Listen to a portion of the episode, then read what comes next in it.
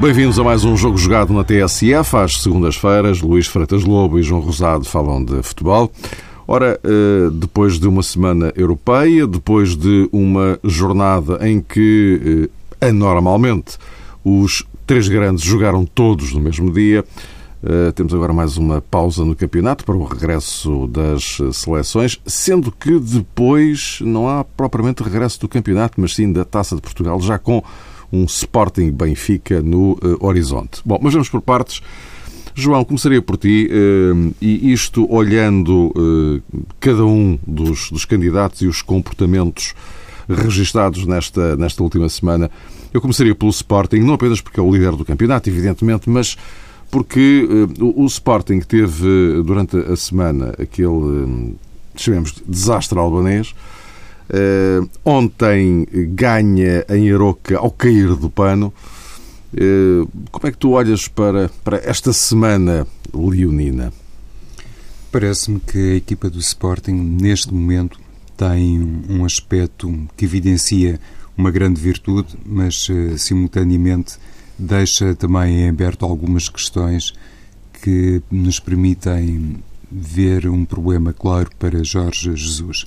Começando então pelo primeiro aspecto, a tal solidez defensiva que tem sido amplamente elogiada pelo treinador leonino, se calhar é um aspecto marcante que deve ser reconhecido e sublinhado na Liga Portuguesa, mas não dá a Jorge Jesus, digamos que, todo o terreno para pensar que este Sporting é suficientemente competente e, sobretudo, é suficientemente competente em várias frentes. E nessa matéria acho que aquilo que aconteceu na Albânia e depois o que aconteceu ontem em Aroca prova que o treinador do Sporting tem que ir por um caminho diferente e não pode compartimentar tanto os objetivos. Em diferentes ocasiões, eh, Jorge Jesus diz que a prioridade é o campeonato português. Eu percebo, quando foi contratado pelo presidente do Sporting, Jorge Jesus veio com esse grande objetivo, mas acho que a equipa tem que dar uma resposta diferente para melhor, mais eh, de acordo com o seu prestígio e com o seu historial no panorama internacional. E nessa medida não é muito aceitável, ou não é nada aceitável, que o Sporting tenha perdido por 3-0 frente ao Skenderbeu, até porque Jorge Jesus convém sublinhar isso, quando a equipa do Sporting foi afastada da Liga dos Campeões, admitiu que um dos objetivos era chegar à final da Liga Europa e não pode, eh, digamos que a meio da etapa, eh, virar completamente as agulhas e centrar-se exclusivamente no Campeonato Português. Parece-me que, nesse sentido, é muito importante que o Sporting, a respeito daquilo que tem feito de muito bom na Liga Portuguesa, o, o treinador eh, sportinguista também em diferentes eh, momentos faz uma crítica à própria crítica, dizendo que há pessoas que se esforçam muito para branquear a campanha do Sporting no Campeonato Português, que não reconhecem tudo aquilo que tem sido feito pelo atual líder uh, do campeonato. Eu não vou por aí, mas uh, sinceramente parece-me que não é nada uh, bom para o Sporting unicamente olhar para a sua face interna, esquecendo a tal componente internacional. As coisas no campeonato português não estão, assim, do ponto de vista qualitativo, tão exigentes para um clube grande que permita este distanciamento, este divórcio quase que anunciado, mantenho a meio da etapa face aos compromissos eh, da Liga Europa e se calhar numa perspectiva um pouco mais eh, global e minimamente profunda, se a expressão é possível, eu penso isto, que o Sporting tem que, de uma vez por todas, assumir que não lhe basta ter uma performance altamente competitiva no plano interno, tem que ir também por uma campanha boa no panorama internacional. Um treinador grande, eh, de uma equipa grande, que pensa em grande, no mínimo tem que aceitar que o Sporting não pode ficar de fora, neste caso de uma Liga Europa, às mãos ou aos pés de um Skanderbeu. E era neste sentido que eu fazia esta primeira observação ao Sporting, porque me parece que hum, os próprios adeptos leoninos esperam isso e não, não admitem um cenário muito diferente, independentemente deles próprios também poderem subscrever aquilo que diz Jorge Jesus no que toca à conquista do campeonato e à prioridade de objetivos estabelecida pelo treinador. Luís, eh, este acaba por ser de facto um, um, um assunto que um, marca a semana e isto tem sido muito discutido. Eh, mas esta opção de Jorge Jesus, isto é, é opção ou é necessidade? Não, é a forma de estar no futebol. Aliás, já a semana passada aqui, se te recordas, quando falámos aqui da projeção do, do, da Semana Europeia e do campeonato, disse que Jorge Jesus já estava com a cabeça no jogo da Aroca e, portanto, não ia estar de nenhuma forma com a cabeça no jogo da Albânia. E acho que, em rigor, o Sporting nem esteve, mentalmente falando, na, na Albânia. Estiveram 11 jogadores com as camisolas do Sporting, mas não é, não, não é a mesma coisa. Portanto, sentiu-se, para além de, claro, dessa não é a rotação, é jogar com outra equipa, são coisas diferentes. A rotação implica manter o sistema e o modelo de jogo em funcionamento com a entrada, de, sobretudo com os seus titulares, mas com a entrada de 3, 4 jogadores máximo, um por cada setor, eh, em relação àquilo que pode ser o funcionamento da máquina, eh, do 11, eh, e mantendo a base, mas metendo lá quatro jogadores que entram dentro da base e, portanto, podem se adaptar e começar a ganhar confiança dentro do 11 titular e assim tu ganhas jogadores até para jogos seguintes e ao longo da época, porque entram dentro da forma de jogar habitual, dentro das rotinas, com os habituais titulares. E, portanto, acho que o máximo são 3, 4 jogadores para fazer essa, essa rotatividade, para existir rotatividade. Agora, mudar novos jogadores, uh, mantendo o guarda-redes, uh, portanto, praticamente a equipa toda de campo muda, uh, é jogar com outra equipa e jogando com outra equipa, com jogadores estranhos entre si no ponto de vista das rotinas de jogar em conjunto, é evidente que não podem exprimir o mesmo futebol, nem coisa, nem coisa parecida, ainda para mais sem ter a grande motivação e sentir que não está ali uh, toda a motivação por parte da equipa técnica e de tudo aquilo que é o universo da direção do Sporting para aquele tipo de jogo. Portanto, é jogar com outra equipa, não é rotatividade, e o resultado, embora, claro, não sendo normal, como é evidente, perder 3-0 na, na Albânia, mas em face das circunstâncias que, que o jogo teve e a forma como apareceu os dois primeiros golos, a expulsão do, do Rui Patrício por aí fora, acaba por ser uh, lógico em face do que aconteceu no jogo. Uh, agora, o Sporting nunca lá esteve e, portanto, eu acho que uh, não existia transfer desse jogo, dessa derrota, para o jogo de, de, de ontem em Aroca. Os compartimentos estão de tal forma estanques de um lado e do outro, Liga Europa e, e campeonato, que isso não, não acontece. poderia ter acontecido se, se isto acontecesse noutro clube e com outro treinador uh, ou noutros clubes, pensando nos dois, no Benfica e, Porto, e com o Sporting atual e com a forma de pensar de Jorge Jesus, eh, isso não acontece, não há esse risco de transfer de uma derrota europeia para depois mais pressão no campeonato.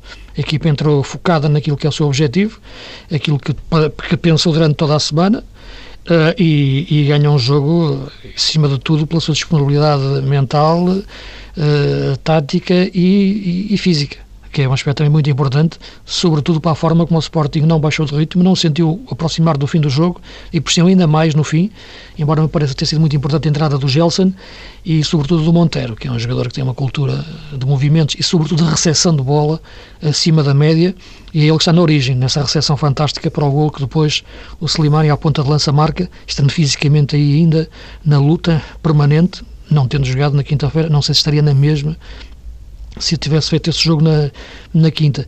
Pelo que eu acho que esta questão das competições europeias não é uma questão tanto do Sporting, é uma questão de Jorge Jesus. Uh, agora está no Sporting, antes estava no Benfica e o problema mantinha-se na mesma. A questão da Liga Europa é diferente, uh, porque o Sporting aí caía na Liga Europa depois de ter feito a fase de grupos da o Benfica, perdão, caía na Liga Europa depois de ter feito o grupo da Champions e ter caído da Champions foi assim nas duas finais que atingiu e na meia final que atingiu, eh, e, e apanha-te a jogar já em março, portanto, nos, nos oitavos de final. Portanto, é diferente, e aí sim já, já encontra jogos que tu podes, já, já perspectivas o final da prova. Uh, agora, aqui não, é muito cedo, e, portanto, na fase de grupos, em geral, o Jorge Jesus não tem esta gestão uh, global. Falei nisso a semana passada, confirmou-se, e em Euro que ganha o jogo, perto do fim, mas ganha bem. Acho que foi a única equipa que procurou ganhar o jogo o Aroca procurou segurar o resultado e tentar num contra-ataque, quem sabe, chegar ao gol. Podia ter feito, mas é completo o domínio do Sporting, ganha bem e é neste momento uma equipa que continua a acreditar sempre. Uh, O Jorge Jesus teve uma, enfim, na sua reflexão sobre o jogo, teve um aspecto engraçado quando falava, engraçado, curioso, quando falava na questão da equipa tecnicamente não é tão boa, não esteve tão forte. Ele sabe que de facto ele falou nisso também no fim do jogo do Bessa, que o Sporting botou 0-0, em que dizia não estava a ver, não estávamos a desequilibrar pela tática, eu queria uma jogada individual, podia aparecer um, um rasgo individual, não apareceu aí.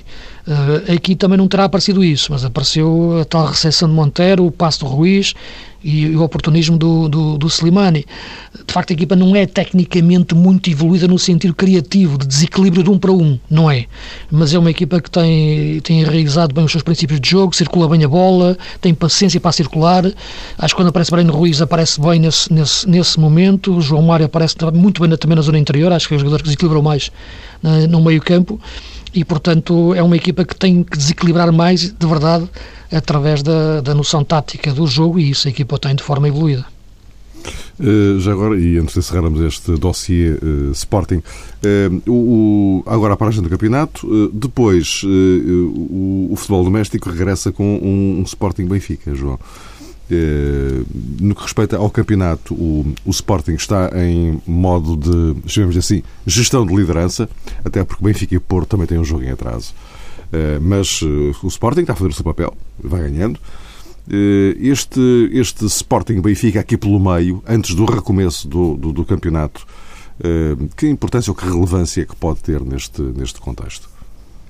Sempre uma grande importância. Claro, depois é mais, mais, mais, perto voltaremos a falar do assunto, Sim. mas é só para enquadrar agora. É extraordinariamente importante, considerando aquilo que já aconteceu esta temporada, concretamente as vitórias eh, de Jesus e do Sporting, como é óbvio, eh, na Supertaça, e depois também no Estádio da Luz, e a equipa leonina, quando receber o Benfica no próximo dia 21, já poderá também esclarecer-nos a propósito daquilo que é tal filosofia muito compartimentada de Jesus, considerando as diferentes eh, frentes. Como é evidente, ninguém acredita que o Sporting, frente ao Benfica, utilize uma equipa de segundas linhas. Isso não me parece nada crível. Admito que uma ou outra situação do ponto de vista físico possa preocupar mais o treinador do Sporting. Ontem, por exemplo, Jefferson foi obrigado a sair. Enfim, não sabemos uh, se estará ou não em condições de regressar depressa à competição, admitindo que sim, parece-me que será um Sporting de campeonato português uh, frente ao Benfica e o inverso, naturalmente, também é válido, independentemente da Rui Vitória uh, não fazer tanta rotatividade na equipa benfiquista como acontece, penso eu, no Sporting. E, no fundo, é um jogo de taça, mas que hum, pode ser visto como um jogo uh, de campeonato, um jogo decisivo, porque é eliminar e, e, obriga também o Benfica a ter um comportamento diferente e, sobretudo, um desfecho diferente, atendendo aos dois primeiros uh, antecedentes. Uh, Rui Vitória sabe que os adeptos do Benfica hum, estão desejosos, entre aspas, de vingança face àquilo que aconteceu e é também uma oportunidade para percebermos, até porque o campeonato de facto só regressa depois e regressa com Braga-Benfica, é uma oportunidade para percebermos até que ponto a Rui Vitória vai manter-se, eu diria, coerente nas recentes decisões que tomou para o corredor central da equipa, porque Talisca regressou ao 11 do Benfica, ao que parece para ficar. Raul Jiménez eh, é certo, beneficiando também de uma situação de indisponibilidade física de Mitroglou, parece ter conquistado um lugar no eixo atacante a par de Jonas e eu penso que o jogo da Taça de Portugal será ótimo para percebermos aqui já numa análise um pouco mais exclusiva do Benfica até que ponto este esta nova fase uh, de Rui Vitória coincide com a manutenção na equipa titular, quer de Talisca, quer do próprio Raul Jiménez. E o jogo de Alvalade será, de facto, perfeito, é o contexto perfeito para entendermos todas estas eh, decisões que recentemente tem tomado o Rui Vitória. Luís, já o que é que parece? Estamos já aqui a fazer a ponto para o Benfica, justamente a propósito desse Sporting Benfica, que é daqui a 15 dias, mas que eh, neste contexto encaixa naquilo que são as prioridades de Jorge Jesus. Aliás, ele disse de forma muito clara que uh, há uma prioridade para as competições em Portugal. E ele voltou e repetiu em Portugal, para que não houvesse dúvidas. Logo, e acima de tudo, um duelo com o Benfica encaixa perfeitamente nisto, mesmo que seja outra competição que não o campeonato. Sim, é evidente. Agora, nesta fase, diria que o jogo parece que conta mais para o Benfica. É evidente que é uma prova eliminar e, portanto, será decisivo, eh, mas eh, depois da derrota no campeonato, depois da. em face da desvantagem que tem para o primeiro lugar neste momento, eh, para, para o Sporting, embora tenha, tenha menos um jogo, e até na perspectiva do jogo seguinte em Braga, de grau de dificuldade elevado, este jogo com o Sporting é um jogo muito importante a todos os níveis. É um jogo que pode valer muito mais do que a passagem à eliminatória seguinte. Pode valer, de facto, o início de uma nova época para o Benfica e uma oportunidade única de, de conseguir apagar as marcas que deixou aquela derrota por, por 3-0 no campeonato, eh, que vão deixar estilhaços pelos, meses seguintes. Eh, e penso que isso só se conseguir ultrapassar agora, ganhando em Alvalade para a taça. Eh, é isso, esse desafio está colocado ao Benfica, Vamos ver qual será, e teremos tempo a falar sobre isso, a estratégia do Rui Vitória para, para esse jogo. Acredito que não vai ser tão sincera, isto é, tão em sentido de, de olharmos para o 11 habitual do Benfica, a forma de jogar habitual do Benfica, que seja esta a equipa, que seja esta até a estrutura e, a estratégia, melhor dizendo, uh, e portanto será um jogo interessante para ver pela dimensão estratégica que o Benfica vai colocar no, no jogo. Da mesma forma que foi a dimensão estratégica que Jorge Jesus meteu no jogo uh, da luz. Eh, parecem jogos mais para, equipa, para, as equipas que jogam fora, uh, estrategicamente tentarem ganhá-lo dessa forma, e para a equipa que joga em casa ser mais fiel à sua identidade pura, porque sente que jogando em casa tem que assumir um favoritismo. Eu acho que muitas vezes isto não faz sentido nenhum em termos de clássicos, seja Benfica Sporting como Porto Benfica, Porto Sporting, embora a equipa da casa tenha essa responsabilidade de jogar perante o seu público, mas são jogos muito especiais uh, em que o resultado não pode, a procura do resultado não pode ultrapassar uh, apenas o orgulho da identidade sem nuance estratégica. Será um jogo muito importante para isso uh, e acho que será um jogo muito, muito interessante do ponto de vista tático para as duas equipas. Teremos tempo para, para o falar, mas penso que é um jogo muito, muito importante para, para o Benfica, porque, repito, ganhando esse jogo em Alvalade, pode pôr uma pedra por cima da derrota em casa, mentalmente falando, como é evidente, não, e pode projetar uma época diferente na cabeça e no relevado para os jogadores do Benfica. Luís, eh, já agora podemos juntar aqui o Porto uh, a, esta, a esta temática. Sim. Uh, podemos e devemos, uh, porque tanto o Benfica como o Porto tiveram uma semana muito boa. vitórias na, na Champions, ganharam agora para o campeonato. Notas. é que há aqui uma, uma opção de fundo, digamos assim, do Rui Vitória e do Lopetegui que é distinta do Jorge Jesus. Bem, sei que estão ambos a jogar a Liga dos Campeões.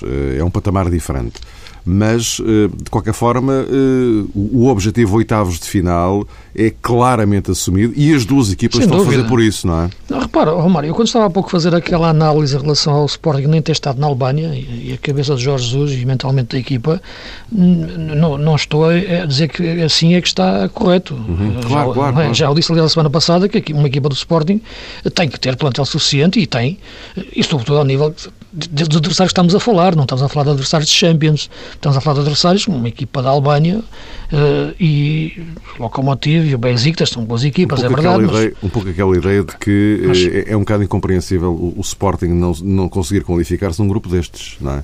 Quer dizer, é, é, é sobretudo isso. Oh, oh, oh, qualificados ou não qualificados, depende dos jogos e muitas vezes podes perder ganhar, isso é normal, mas sobretudo a abordagem que é feita, é que claro. abordando desta maneira estás sempre muito próximo de não ser qualificado e sobretudo que é mais grave, aceitar isso de forma pacífica e natural. E eu acho que isso não faz sentido para um clube grande em Portugal, seja Benfica, Porto ou Sporting, e independentemente do treinador que lá está, uh, ter alguma atitude dessas, uh, com o prestígio, com a qualidade que as nossas equipas têm.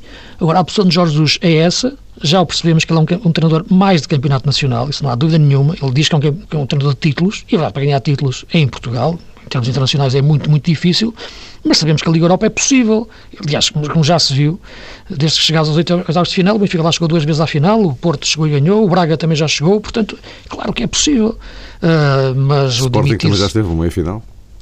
Exatamente, e portanto ainda há pouco tempo com, com o Ricardo Sapinto, uh, chegou à meia-final com o Bilbao, uh, e portanto eu acho que pode existir essa, essa leitura e essa projeção uh, sem comprometer o campeonato, mas Jorge Jesus não quer arriscar nem, nem a ponta da chuteira de um jogador para, para, para perder qualquer coisa para o campeonato. Ele pensou em Europa tem que estar a 110%, passo, passo, passo o exagero, mas, e portanto o jogo da Albânia nem existiu, acredito na cabeça dele na preparação da semana não falemos de, de, de, chuteiras. Já agora aqui uma saudação especial ao Braga, sim, sim. que jogou naquelas circunstâncias incríveis, mas, eh, mas pronto, o Braga que está à beira da qualificação. E, e, esta, e, e, esta, e esta é de facto uma, uma realidade que é preciso sublinhar. Mas, uh, João, uh, a questão que eu colocava em relação uh, a, a Rui Vitória e Lopetegui, as, as opções, essa, essa tentativa de equilíbrio dos dois pratos da balança, Liga dos Campeões por um lado, Campeonato pelo outro, Sim, porque hum, o Lopetegui também tem, em comparação com o Sporting, na minha perspectiva, embora, lá está, uh, recordo a minha intervenção inicial, isso não explique tudo, nem justifique tudo, mas o Lopetegui também sabe que tem um, plantel que hum, está desejoso de fazer a sua afirmação internacional e que muitas vezes na Liga dos Campeões permite, inclusive, ao Futebol Clube do Porto cimentar aquilo que tem sido uma experiência particularmente gratificante no mercado dos jogadores eh, para poder depois eh, merecer de uma grande campanha na Liga dos Campeões eh, transacionar um nível muito alto. E o plantel do Futebol Clube Porto permite claramente ao Lopetegui ter sempre diferentes soluções para vários lugares e isso deve dar-lhe um grande descanso e permite-lhe, em muitas situações, entre aspas, abusar de certos futebolistas, estando ele consciente que, em caso de necessidade, vai ali ao banco de suplentes e rapidamente arranja uma ótima solução. E o Futebol do Porto também parece que tem um caminho completamente aberto eh, na Liga dos Campeões, um bocadinho à semelhança do Benfica, e no plano interno, eh, o jogo deste fim de semana eh, poderia ter corrido de uma maneira completamente diferente para o Futebol Clube do Porto, no caso de ter registrado outro índice de eficácia, apesar de Lopetegui, na minha perspectiva, ter, enfim, cometido um, um erro inicial no que toca às escolhas para o 11 frente ao Vitória de Setúbal. Em primeiro lugar, porque reconhecendo eh, eu, como a maior parte das pessoas presumo, que Rubem Neves é um talento eh, extraordinário, um jogador que pode dar muita coisa à equipa, quando olho para o 11 do Futebol do Porto e numa partida com o devido respeito frente ao Vitória de Setúbal e vejo no meio campo a Rubem Neves e Danilo, por aí já se consegue entender, digamos que uma filosofia de Lopetegui que se calhar não é propriamente hum, paralela à ambição que um treinador deve ter em determinados jogos, considerando sobretudo o contexto caseiro e aquilo que tem feito, inclusive no plano interno. E depois, neste jogo frente ao Vitória de Setúbal, também a titularidade de Evandro me surpreendeu uh, um pouco e Lopetegui foi obrigado a mudar as coisas ao intervalo, tal maneira que a equipa do Futebol Clube do Porto não deixou de, de notar alguma intranquilidade face àquilo que até poderia ser um resultado completamente hum, ao contrário das expectativas dos adeptos portistas face à resposta defensiva do Vitória de Setúbal e, em concreto, dos seus elementos mais eh, defensivos, os defesas centrais e o guarda-redes. Mas o Porto de hum, Haifa e o Porto do Dragão frente ao Vitória de Setúbal, vale a verdade, tiraram ambos um, grande benefício daquilo que tem sido uma aposta muito bem sucedida de Miguel Laio no corredor esquerdo, porque um lateral que marca em dois jogos seguidos e ainda por cima golos eh, muito importantes, prova que um, o Futebol do Porto, mesmo depois da saída de Alexandre, mesmo depois daquele comportamento inicial muito decepcionante de Sissoko, tem neste mexicano claramente uma mais-valia não apenas no plano defensivo, mas sobretudo atacante, e isso é de registar e sobretudo gostaria de fazer este registro considerando as tais opções, para mim um pouco surpreendentes de Lopetegui no meio-campo da equipa, mas em certa medida disfarçáveis pela acutilância dos defesas laterais, concretamente Miguel Ayun, a concretizar, sem esquecer o papel de Maxi Pereira, inclusive enquanto homem das assistências. Sim, eu, neste jogo aquilo que destacaria mais e, taticamente, e o aspecto mais relevante é o facto de Lopetegui, eh, com 0-0 aos 60 minutos, ter lançado o Oswaldo e ter jogado com dois pontas de lança. Isso nunca tinha acontecido. Talvez ali nos últimos minutos também em Moreira de Cónegos, Uh, mas não tem feito de forma assim, não tinha feito ainda de uma forma assim tão, tão pensada e estruturada a partir da última meia hora, numa altura em que o Porto pressionava muito o Vitória de Setúbal. Uh, e a verdade que quem faz o golo é Abubacar, passado 10 minutos, num golo que, até pela forma como ele festejou, não festejando, demonstra de facto aquilo que é o respirar fundo de um jogador que dá o máximo em cada jogo. Em cada jogo. Abubacar é aquele tipo de jogador que tu olhas para a forma dele jogar e sentes perfeitamente que ele não pode facilitar em nenhum minuto. Ele não pode falhar nenhum jogo. Sabe que tem uma pressão enorme, que é o Osvaldo que está no banco, um excelente jogador, que é a contratação do Porto, que é o investimento do Porto, uh, e, os, e Abubacar é que está a ser a aposta de início. Claro que o Lopetegui deu-lhe a titularidade de início e ele agarrou-a com unhas e dentes. E prova em cada jogo. Ele sabe que não pode facilitar, não pode falhar dois jogos, Aconteceu ali um período que não marcou golos em dois jogos e Osvaldo foi titular em Moreira de Cónigos. Uh, e, portanto, uh, percebe-se que em cada jogada a Bubacar joga a época. Uh, e é uma evolução técnica notável do jogador, tático-técnica, porque tem, uma, tem, tem, a visão do, do que faz e quando faz o golo há ali, de facto, a noção de está feito. Já, já mostrei outra vez.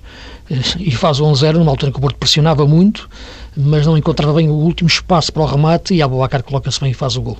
Acho que, que, é o aspecto mais importante, jogar com dois pontas de lança. Veremos se o Porto vai voltar a apostar neste tipo de situações em jogos que estejam fechados com 0-0. Frente ao Braga, recorde, não o fez. Claro que podes dizer que o Braga é uma equipa mais perigosa, pode sair mais, tem mais qualidade que a Vitória. É verdade, mas naquele jogo nem estava a acontecer isso. O Braga não saiu praticamente da área e Lopetegui não meteu o segundo ponta de lança. Aqui meteu, jogou com dois, ganhou com isso. Vamos ver se este exemplo vai-lhe servir de referência para jogos seguintes, em circunstâncias idênticas, voltar a meter dois pontas de lança, porque isso cria uma nova dinâmica ao ataque do Porto que mete muita gente na área. Meus caros, eh, vamos avançando para a ponta final, porque estamos, chegamos a novembro, a altura para fazermos aqui a nossa perdão, equipa de outubro. Olhando para o andamento, uh, uh, Luís, queres começar para a baliza já? Sim, uh, o guarda-redes era o Krisiuk. Era e é, digo era porque já, já, tínhamos pensado nele há algum tempo. Uh, Krisiuk uh, tem feito uma excelente época no Braga, excelente guarda-redes.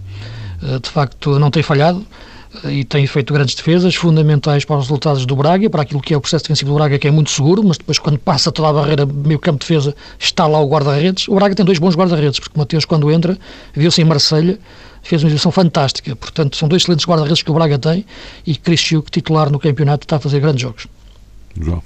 Eh, na minha baliza escolho o Ricardo Nunes, que por acaso não jogou agora frente ao Futebol do Porto, não poderia jogar eh, no Dragão, mas o Vitória de Setúbal tem feito um bom campeonato e Ricardo Nunes, depois eh, da goleada sofrida um, nos Barreiros pelo guarda-redes que ontem foi titular frente ao Futebol do Porto, acabou por ter uma oportunidade que lhe foi proporcionada por Kim Machado e durante três ou quatro jogos mostrou facto é um dos eh, jovens, jovens nem tanto, mas é um dos produtos eh, nacionais para a baliza que vale a pena considerar.